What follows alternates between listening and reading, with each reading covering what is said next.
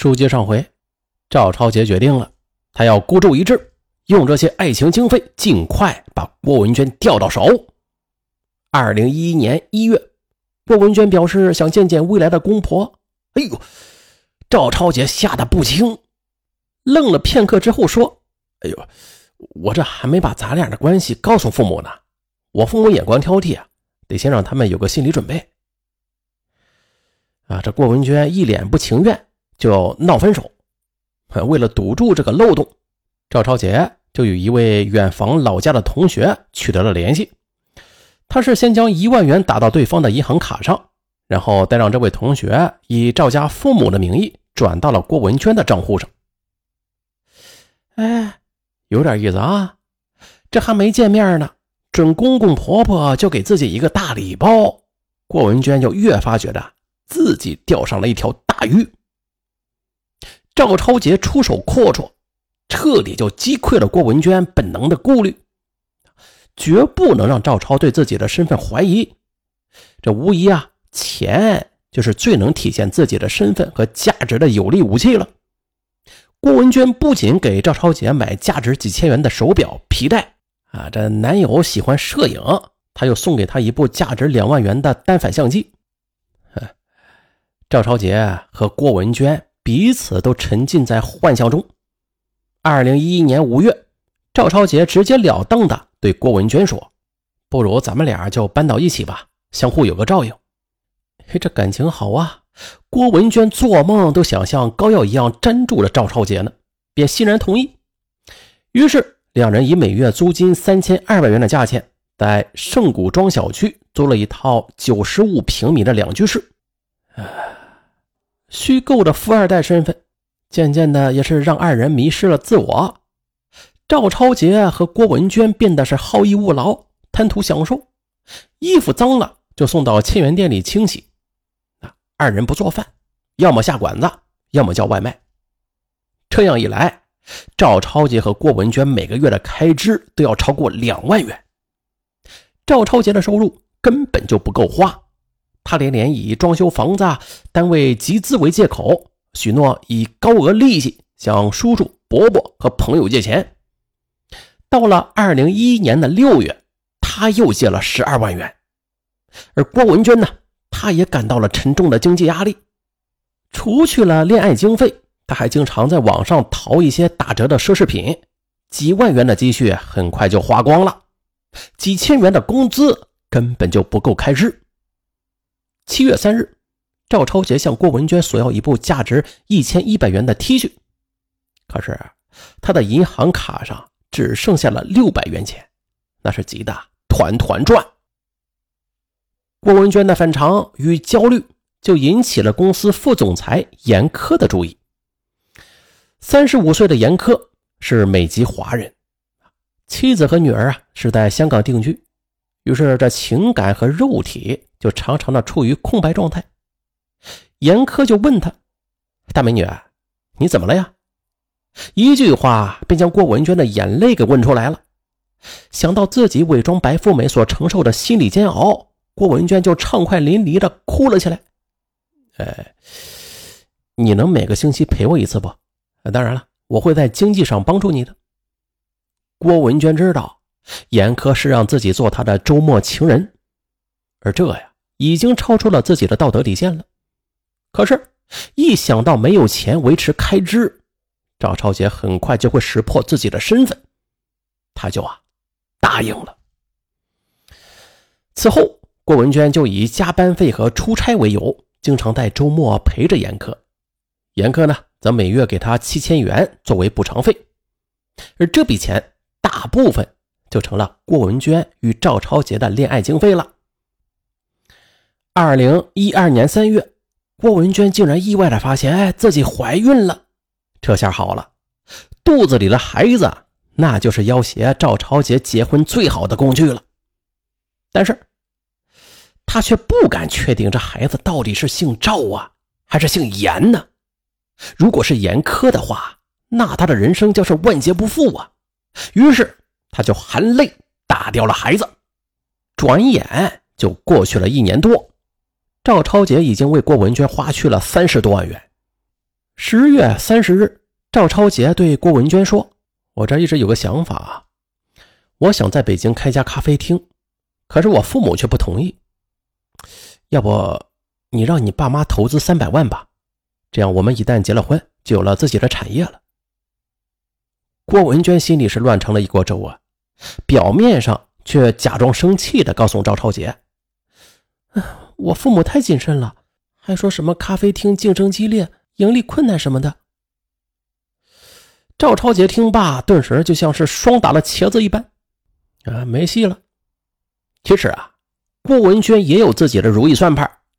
两天之后，他下班就扬着手里的房地产周刊，对赵超杰说：“喂，你看呐，北京西南五环外延村的别墅才五百多万一套呢，让你爸买吧。”赵超杰眉头一皱：“别给我添乱了。”你爸不给我们开咖啡厅，凭什么让我家买别墅啊？哎，这两人呢就发生了不愉快。可即便到了这个时候，赵超杰和郭文娟依然对对方的有钱人家出身那是深信不疑。其实啊，只要他们稍加留心，就会发现破绽百出的。为什么都不让自己与对方的父母见面呢？是吧？这为什么他们的父母都从来不来北京看望他们一下啊？这一切只是因为他们彼此都被财富和虚荣蒙蔽了双眼，这才会对诸多的破绽视而不见。在感情的游戏中，那是越滑越深。二零一二年五一节一过，赵超杰的亲戚朋友就开始陆陆续续的催他还钱了。八月二十三日，他可怜兮兮的央求郭文娟：“我们的关系都到这一步了，要不你帮我一把？”我父母因为三角债，所有资金链都被冻结了。你能否帮我向你父母借三十万应急啊？郭文娟则回答：“啊，你父母我都没有见过呢，凭什么一借就是三十万元呢？那我银行卡上只有八千元，你要的话你就去取。”赵超杰就将八千元取了出来应急。也就是从这时起，二人就经常的发生争吵。九月五日。郭文娟在收拾房间时，无意中就翻出了赵超杰为她花钱的账本。郭文娟气愤的将账本就摔到了赵超杰面前。喂，你是不是想以后向我索要回报啊？你真恶心！而经过了郭文娟的一番斥责之后，他误以为对方识破了自己的身份呢，在与郭文娟结婚是不可能的了。但是自己为他可是花了三十多万呢。赵超杰牙一咬，不行。必须啊，得从他身上捞回来，否则自己是一辈子也翻不了身了。可这时，赵超杰的父母来电话说啊，这亲戚朋友啊，呃，都几乎每天让他催儿子还钱。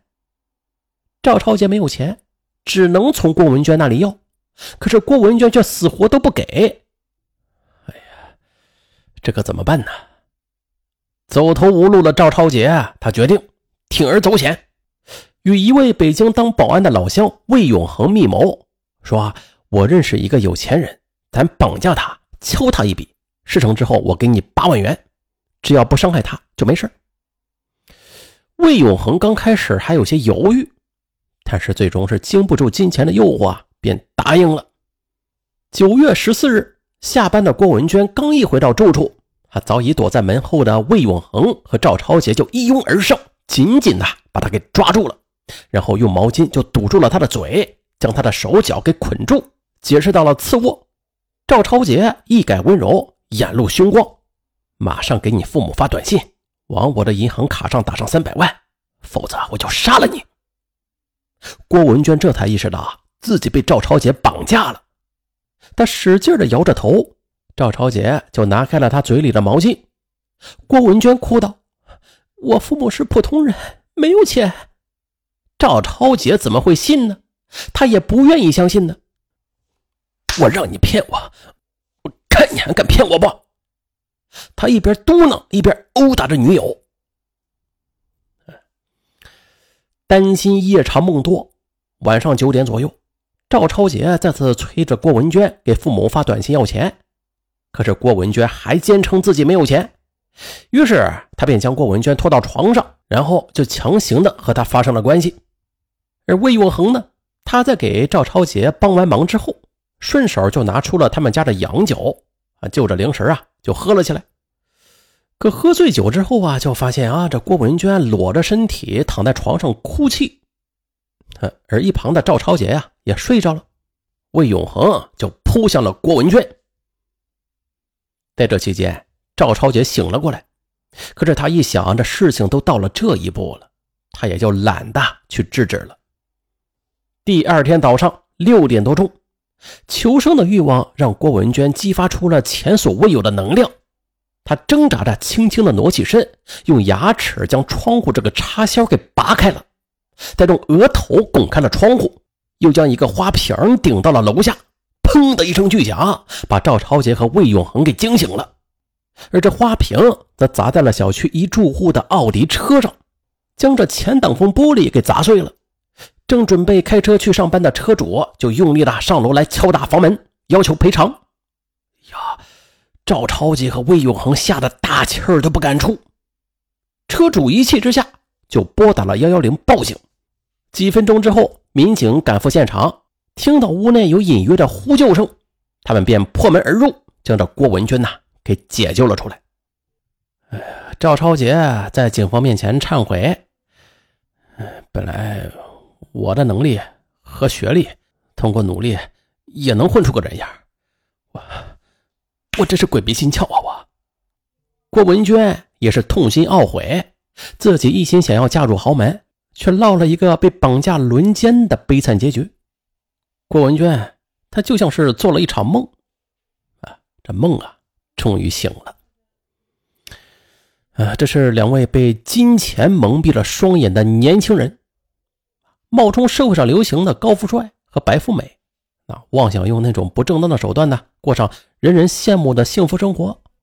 但是啊，这地狱之路，它就是按照不好的意图铺就的。啊，最终赵超杰和郭文娟就一条道上走到黑。酿成的恶果啊，也是不可挽回。金钱维系不了爱情，金钱也不是衡量人生的唯一的标准。啊，只有靠自己的双手去奋斗，才能够获得心安理得的啥呀？幸福。啊，本期案子就到这儿，我是尚文，咱们下个节目再会。